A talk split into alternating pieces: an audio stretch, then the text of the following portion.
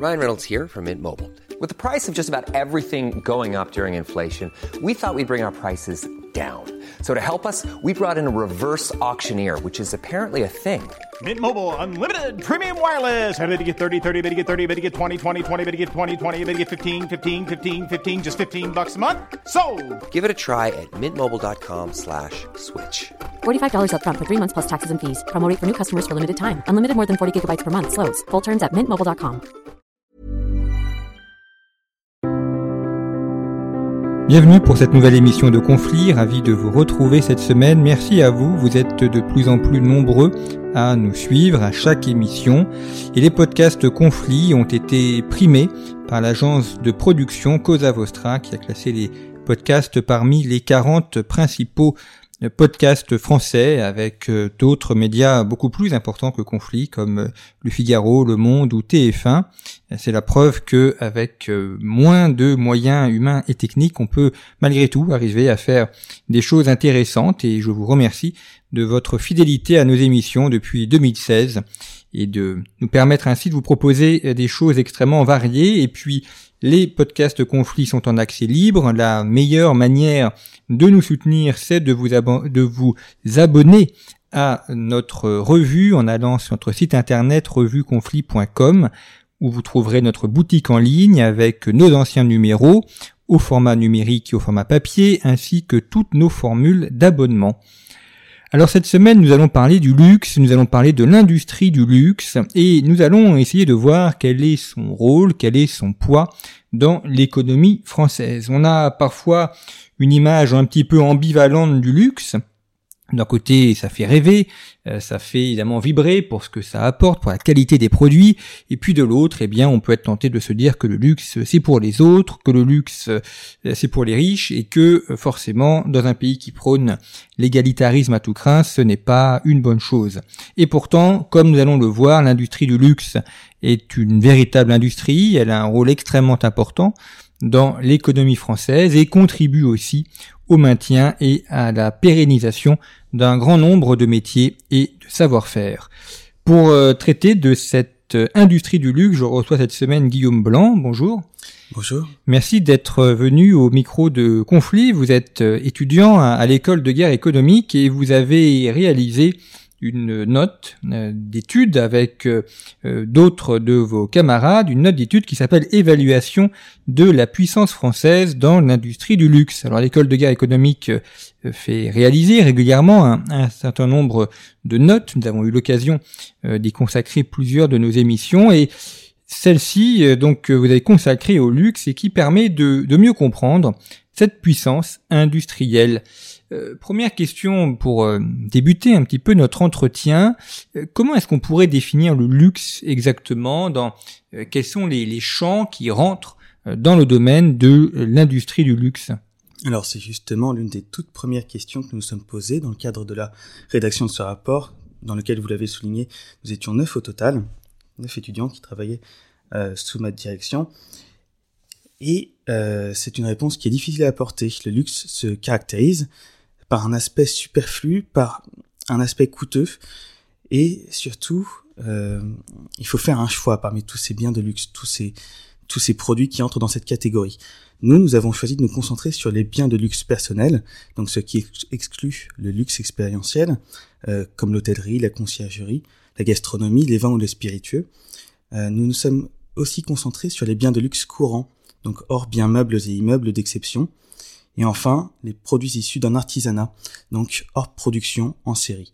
Désolé de vous l'apprendre, votre iPhone ne fait pas partie des biens de luxe et c'est aussi un des points euh, de détail, un des points qui nous a intéressés, c'est de savoir dans un, un, monde qui est très centré sur la consommation où se situait le luxe et où se situaient les produits premium en fait, qui sont vendu extrêmement cher, d'un aspect soigné, avec un packaging qui est lui aussi extrêmement soigné, mais qui ne rentre pas dans cette catégorie.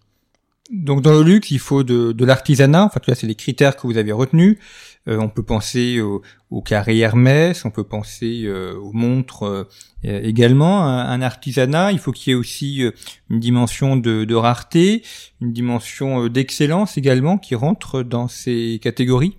Tout à fait, et cela participe vraiment euh, dans le cadre du luxe, à faire ressortir une, une image qu'on associe beaucoup à la France, et on va y venir. Alors, vous dites euh, l'artisanat et euh, c'est aussi une industrie. Or, euh, l'industrie évoque dans l'esprit du grand public une production en, en Syrie. vous avez évoqué le cas de l'iPhone. de quelle manière on peut on peut justifier, on peut dire que le luxe est véritablement une industrie? Eh bien, tout simplement à la vue des volumes qui sont dégagés, que ce soit en termes de production, mais aussi en chiffre d'affaires. Le luxe, en 2018 par exemple, c'était un marché évalué à 300 milliards d'euros. 300 milliards d'euros, euh, donc euh, pour le pour la France et puis aussi pour le, le reste du monde? Voilà, au, total pour hmm. le reste du monde. Alors vous avez dans la première partie du rapport, euh, vous avez fait un tableau avec les, les, principales entreprises du luxe, notamment les, dix premières. On voit que dans les dix premières, on a euh, quatre françaises, LVMH, Kering, L'Oréal et Hermès. Et sur les cinq premières, il y a euh, trois françaises. Alors ensuite, en, troisième position, c'est Estée Lauder qui est américaine, Richemont qui est suisse, qui est notamment connu pour ses montres, Chanel, Essilor Luxetica italien, PVH Corp qui est américain, Hermès donc, et ensuite une chinoise CTF. Donc les Français, les entreprises françaises sont euh, majoritaire, majoritairement représentée. On a ensuite euh, deux américaines et puis euh, une, une italienne, une suisse, une anglaise et, une chinoise. Au regard de ce tableau, on peut est-ce qu'on peut considérer qu'il y a une sorte de, spécialisation de, du luxe en France, une sorte de, de d'élément qui fait que la France est véritablement une terre du luxe? Oui, tout à fait. Ces grands groupes que vous avez cités, LVMH, Kering, L'Oréal et Hermès, sont fréquemment regroupés sous l'acronyme COL, qui s'orthographie K-O-H-L, et qui est assimilé aux GAFAM du luxe. Une, belle expression. À elles toutes, ces quatre entreprises, elles dominent une part très très importante du marché. Si on les additionne avec euh, les trois autres entreprises présentes dans le top 100, qui sont Clarins, SMCP, Zadig et Voltaire, le poids de la France au total, c'est 28% de l'intégralité de ce marché en 2021. Et de plus, les marges euh, de ces les marges nettes de profit de ces cols, elles sont comprises entre 11 et 22%. Elles sont bien bien bien supérieures à celles de leurs principaux concurrents étrangers. Alors là, on a de, des grandes entreprises du luxe euh, que l'on connaît, mais dans le luxe, il y a aussi euh, des artisans beaucoup plus modestes ou beaucoup plus petits. Donc il y a, il y a d'un côté les, ce que vous avez évoqué, les, les GAFAM du luxe, et de l'autre tout un, un réseau euh, de petits artisanats, de, de petites industries, donc beaucoup plus éclatés, euh, qui euh, ont des chiffres d'affaires moins importants, certes, mais qui, qui rentrent aussi euh, dans cette importance économique. Tout à fait, un réseau de sous-traitants, mais souvent, souvent ces, ces petits artisans sont possédés, sont repris par ces grands groupes du luxe qui n'aiment pas la dépendance. Alors on va aborder l'ensemble de ces entreprises. Elles ont chacune des histoires extrêmement intéressantes. Peut-être commençons par Hermès, parce que c'est vraiment un cas très particulier. C'est une histoire de famille. C'est une entreprise qui appartient encore à une famille. Et ce qui est intéressant chez Hermès, c'est que à l'origine, au 19e siècle, l'entreprise fabriquait des, des sels, euh, donc de la sellerie. C'est pour ça qu'on parle du cellier Hermès ou du point, de du point cellier Hermès. Euh, cette entreprise aurait, aurait pu ou aurait dû disparaître comme toutes celles qui fabriquaient des sels au 19e siècle, au moment où apparaît la voiture, et donc où le cheval est beaucoup moins utilisé. Et finalement, Hermès parvient à se diversifier, à faire euh, euh, des sacs ou des valises pour l'automobile, et puis tout en conservant une identité autour de l'équitation qui, demeure forte, elle, elle est maintenant présente dans beaucoup d'autres domaines. Effectivement, comme vous soulignez, son activité de sellerie ne s'est pas perdue. Euh, c'est toujours une des marques de fabrique, un des aspects phares de cette, de cette marque. Mais pour autant, euh, elle a su se développer, se diversifier sur la base de rachats de concurrents, par exemple. Et il semblerait que la société souhaite renforcer son image de marque autour de l'artisanat, la production de produits d'exception. Et le groupe Hermès, c'est un petit groupe finalement qui ne possède que sept autres marques qui ont été acquises pendant la seconde moitié du XXe siècle. Mais ça demeure, ça demeure un groupe familial qui est euh, que nous avons qualifié de, de force tranquille. Hmm. Et alors, autre groupe très différent d'Hermès, c'est LVMH. Alors LVMH est, connu notamment par la figure de Bernard Arnault, mais ce qui est intéressant, et vous l'évoquez aussi dans votre note d'étude, c'est qu'aujourd'hui on voit LVMH dans, dans, toute sa puissance. Or c'est un groupe qui euh, d'abord qui s'est constitué assez tardivement en, 1987, mais qui dans ses différentes composantes euh, a, fait faillite euh, à, la fin des années 1970. C'était le groupe Boussac et finalement Bernard Arnault a récupéré un groupe qui était euh, en déshérence, qui était très loin des sommets où il est aujourd'hui. Il a réussi à en faire le grand nom du luxe que l'on connaît. Tout à fait, tout à fait. Et LVMH, c'est aujourd'hui un des groupes, un groupe qui possède une marge nette de profit à 11%. C'est la plus faible d'école, mais c'est excellent pour une marque du luxe. Et c'est c'est le fruit de, de décennies, en fait, de renforcement de la marque. Est-ce que LVMH a une stratégie particulière dans son positionnement? Et oui, une fois encore, c'est une, marque extrêmement agressive qui vient chercher à acquérir les petits groupes à travers une veille sur le marché, à travers euh, un regard vraiment pointu, euh, comme le ferait un grand groupe de la tech finalement qui surveillerait des startups. Et puis le, concurrent euh, c'est de LVMH, c'est Kering. c'est à la fois une concurrence économique puis une concurrence aussi d'hommes parce que chez LVMH, on a Bernard Arnault. Chez Kering, euh, c'est la famille Pinot. Donc il y a aussi une concurrence euh, euh, humaine, personnelle. Est-ce que Kering a, la même logique que LVMH ou est-ce que c'est une autre logique industrielle? C'est une logique qui est similaire mais qui s'exprime différemment puisqu'il s'agit de racheter encore une fois des groupes du luxe mais à l'étranger surtout. Ça peut se voir par exemple avec des grandes maisons qui sont acquises entre 1999 et 2011, Saint-Laurent, Bottega Veneta, Balenciaga, et puis bien sûr euh, une fusion récente en 2011 avec le groupe Gucci. Alors ces entreprises françaises, elles, euh, enfin vous avez donné les, volumes de, de chiffre d'affaires qui sont importants. Euh, quel est leur, leur rapport au, territoire français? C'est-à-dire que les, les Français ne sont pas les, les principaux consommateurs de ces produits. Euh, c'est une euh, industrie qui est euh, éminemment mondialisée et qui vit grâce à la mondialisation, grâce aux clients qu'il peut y avoir dans le monde. Mais il y a aussi un rapport aux, territoires locaux, à la, production locale. Est-ce que ça, c'est quelque chose que vous avez pu analyser et quantifier, je ce, ce rapport au, local, au terroir, au, producteurs, à l'artisanat local? Oui, c'est quelque chose d'extrêmement important. Euh, puisque euh, toute cette industrie du luxe bénéficie aussi de sa territorialité pour son image. Le Made in France se vend extrêmement bien. Et euh, se vend jusqu'à jusqu'en Chine, par exemple. Les 300 milliards de chiffre d'affaires du marché du luxe évoqués en 2018 euh, sont composés à 35% d'une demande chinoise qui ne manquera pas de surprendre de la part d'un pays communiste. Et quels sont les autres grands marchés internationaux pour les entreprises françaises? Alors l'Asie, bien sûr, dans son ensemble, dans sa globalité, on tend à observer un ralentissement de la croissance sur l'Europe et l'Amérique du Nord. Mais en Asie, euh, il y a une, forte, forte croissance euh, qui, qui, est prévue. Et puis surtout, c'est le marché du luxe, c'est un marché qui se démocratise. De 390 millions de consommateurs du luxe en 2019, nous devrions passer à 450 millions en 2025. Oui, on pense aussi au marché du, des pays du Golfe, les Émirats et autres. Ça, ça compte aussi dans le, pour ces activités? C'est une part importante de, de du chiffre d'affaires du, chiffre d'affaires du secteur, mais malheureusement, euh, ils ne consomment pas assez. Voilà, ils ont atteint un, plateau dans leur consommation.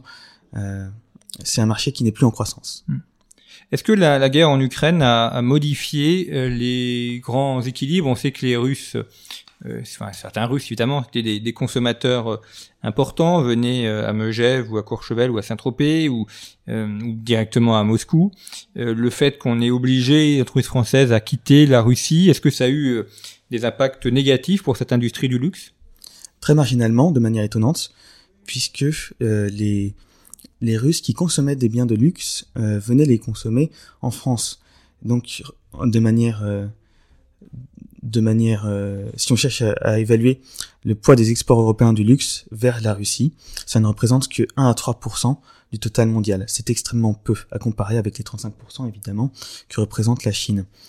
Et c'est euh, la guerre en Ukraine a causé plusieurs plusieurs remous dans cette industrie qui est notamment euh, extrêmement feutrée. Donc par exemple, le 1er mars, Vogue Ukraine avait appelé à un embargo. Le 4 mars, Hermès puis Chanel, LVMH, Kering et Richemont avaient annoncé une pause dans leurs activités commerciales en Russie.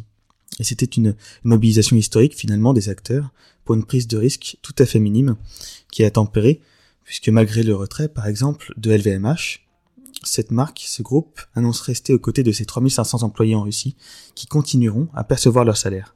On peut y voir une manœuvre, par exemple, pour permettre un retour en force après les retraits plus définitifs d'autres concurrents. C'est tout à fait cohérent avec la stratégie de la marque, qui est de s'implanter là où les autres ne sont pas, très vite, très fort.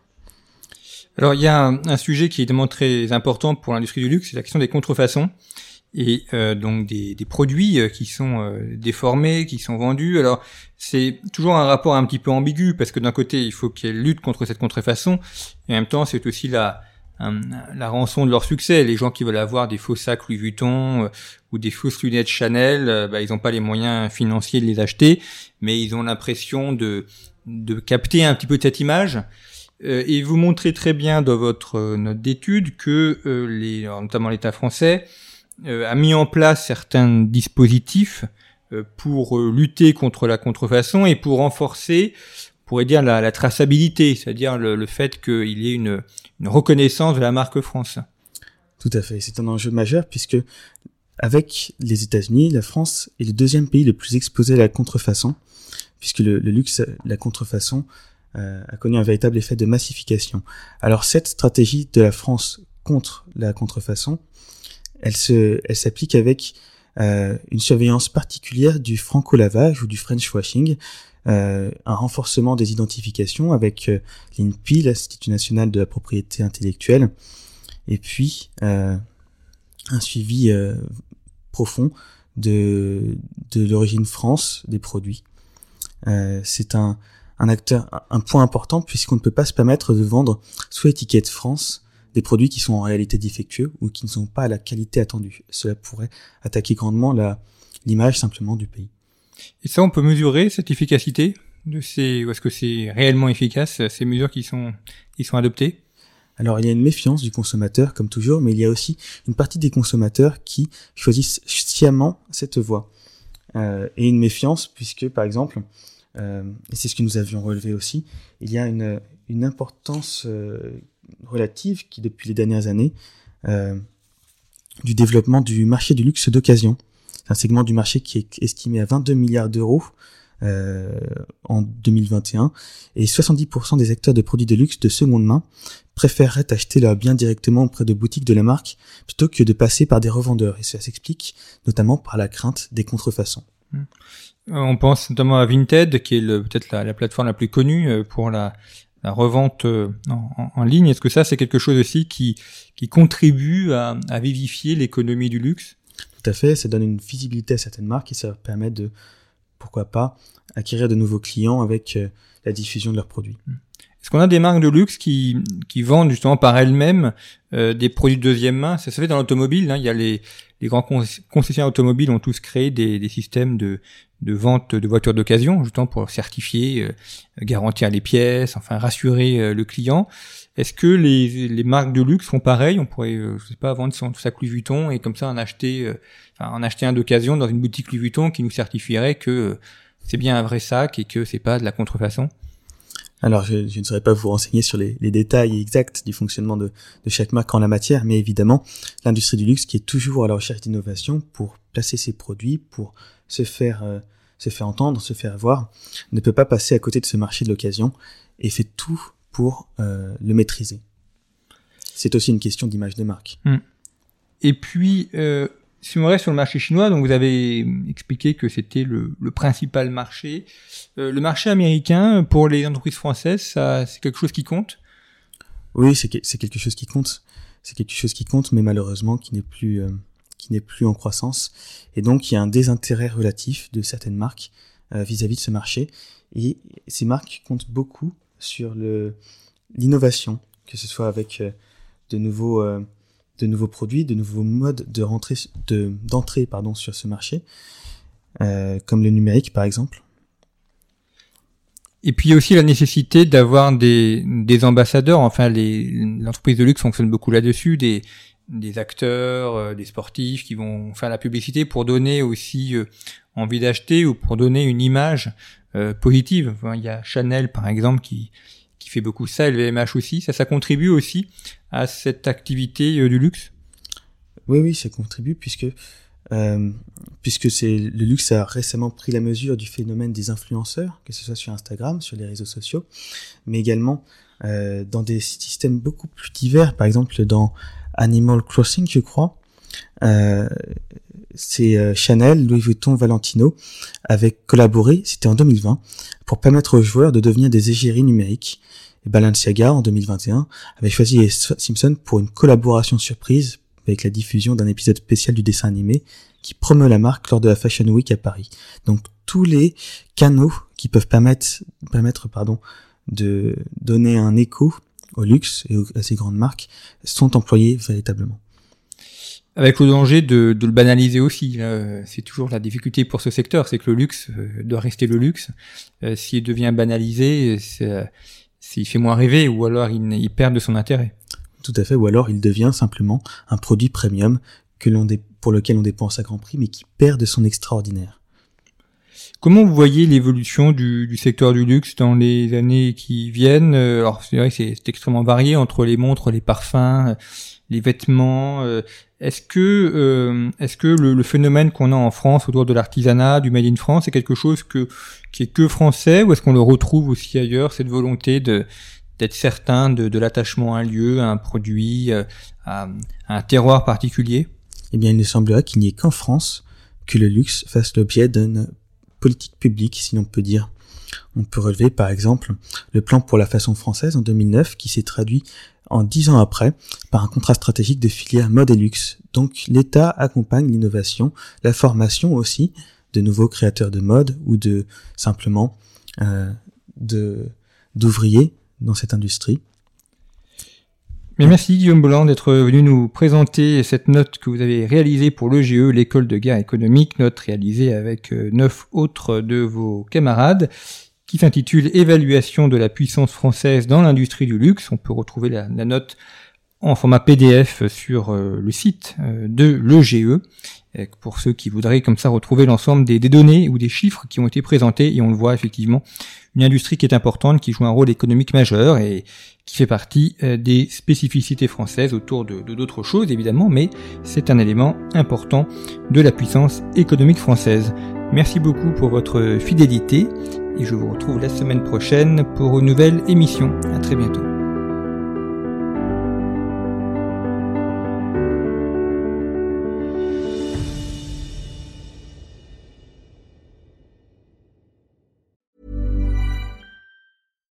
When we're on a budget, we still deserve nice things. Quince is a place to scoop up stunning high-end goods for 50 to 80% less than similar brands. They have buttery soft cashmere sweaters starting at $50, luxurious Italian leather bags, and so much more. Plus, Quince only works with factories that use safe, ethical, and responsible manufacturing. Get the high-end goods you'll love without the high price tag with Quince. Go to quince.com/style for free shipping and 365-day returns.